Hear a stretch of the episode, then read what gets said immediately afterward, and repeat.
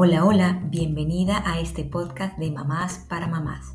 Soy Claudia Gómez, creadora del proyecto Descansa Mamá, Despierta Mujer.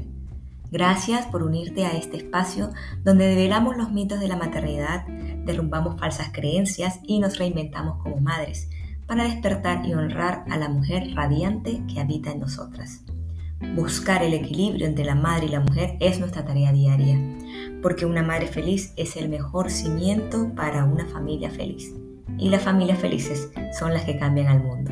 Bienvenida a este espacio, tu espacio de cambio y renovación. Empezamos.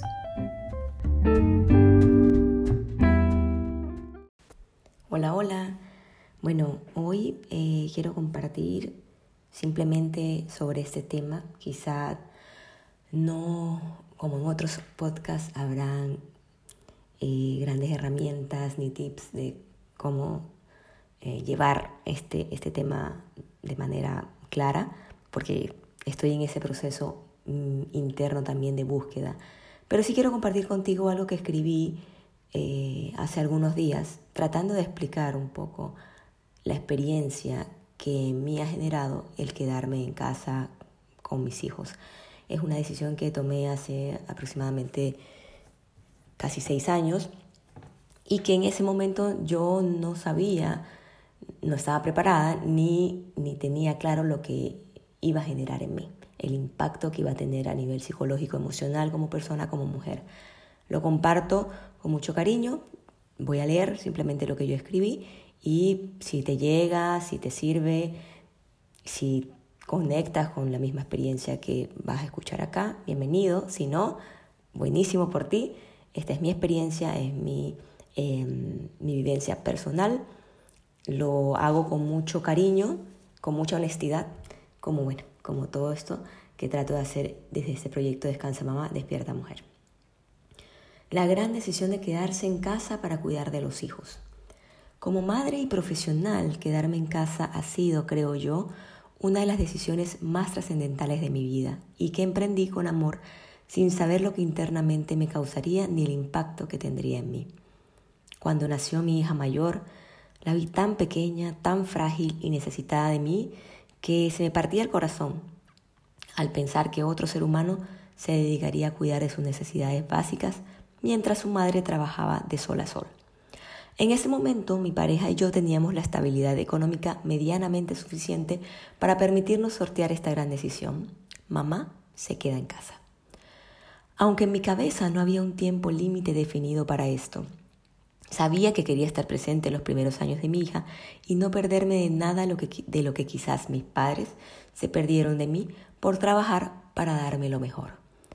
Yo entendía que lo mejor para mi hija en ese momento era mi propia presencia, aunque nuestro presupuesto familiar se viera significativamente ajustado.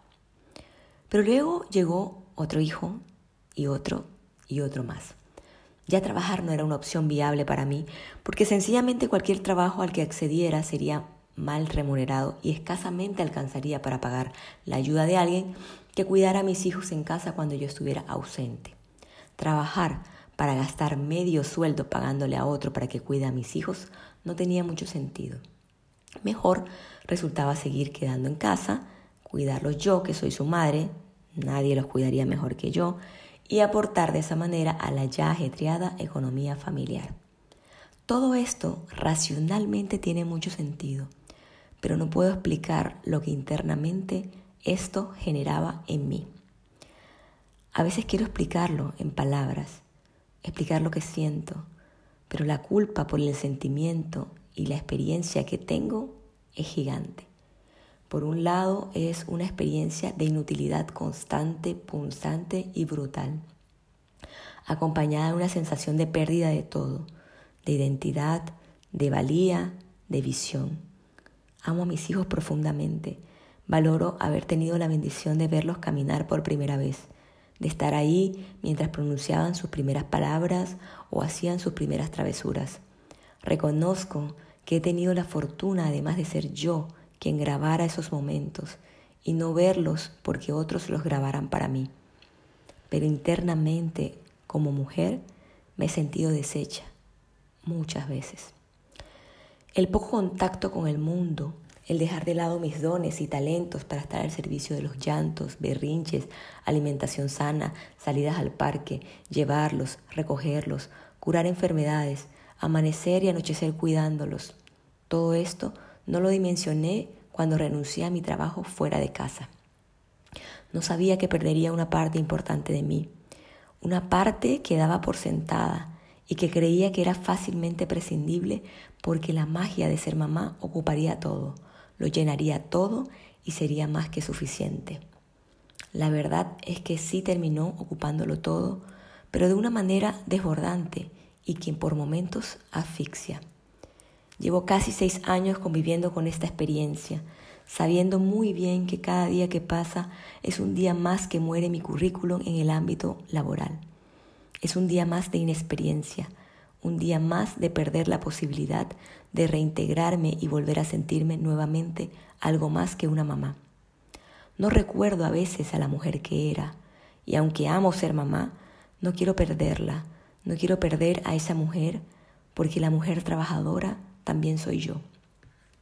Por momentos pienso que mi presencia en casa ya ni siquiera es significativa, y no solo por ese perpetuo sentimiento de invisibilidad que algunas podemos experimentar, es también porque por momentos estoy tan sobrepasada que termino por entregarle a mis hijos la peor versión de madre que quería para ellos. No creo que la ganancia de estar en casa porque eres la madre es siempre así, un ganar. A veces la madre está tan mal dentro de casa que su sola presencia puede herir porque no se encuentra en el estado ideal para vivir lo que esta labor necesita. A veces paro y trato de reconectarme conmigo misma, de redescubrir lo que me llevó a tomar hace seis años esta decisión. Trato de agradecer por todo lo que he dado y lo que he recibido. A veces paro para recordarme que lo que he hecho y estoy haciendo es grande y realmente importante y que tendrá un gran impacto en el bienestar y en la vida de mis hijos. A veces paro y me recuerdo todo esto. A veces es suficiente, otras veces no. Si has sentido esto, te entiendo, te acojo y créeme que no te juzgo. Sé que es difícil. Te admiro por lo que dejaste y por seguir intentando dar de ti lo mejor cada día. Valoro tu decisión de quedarte en casa y asumir la vorágine que eso te traería. Entiendo que a veces no desees maquillarte ni arreglarte porque la ropa más cómoda es la menos bonita. Entiendo que también a veces te refugies en la comida cuando sientes que nada más te llena. Entiendo y comprendo cuando sientes que te has perdido y no sabes dónde buscarte. Te entiendo, te comprendo, te abrazo, no estás sola. Yo también he estado ahí.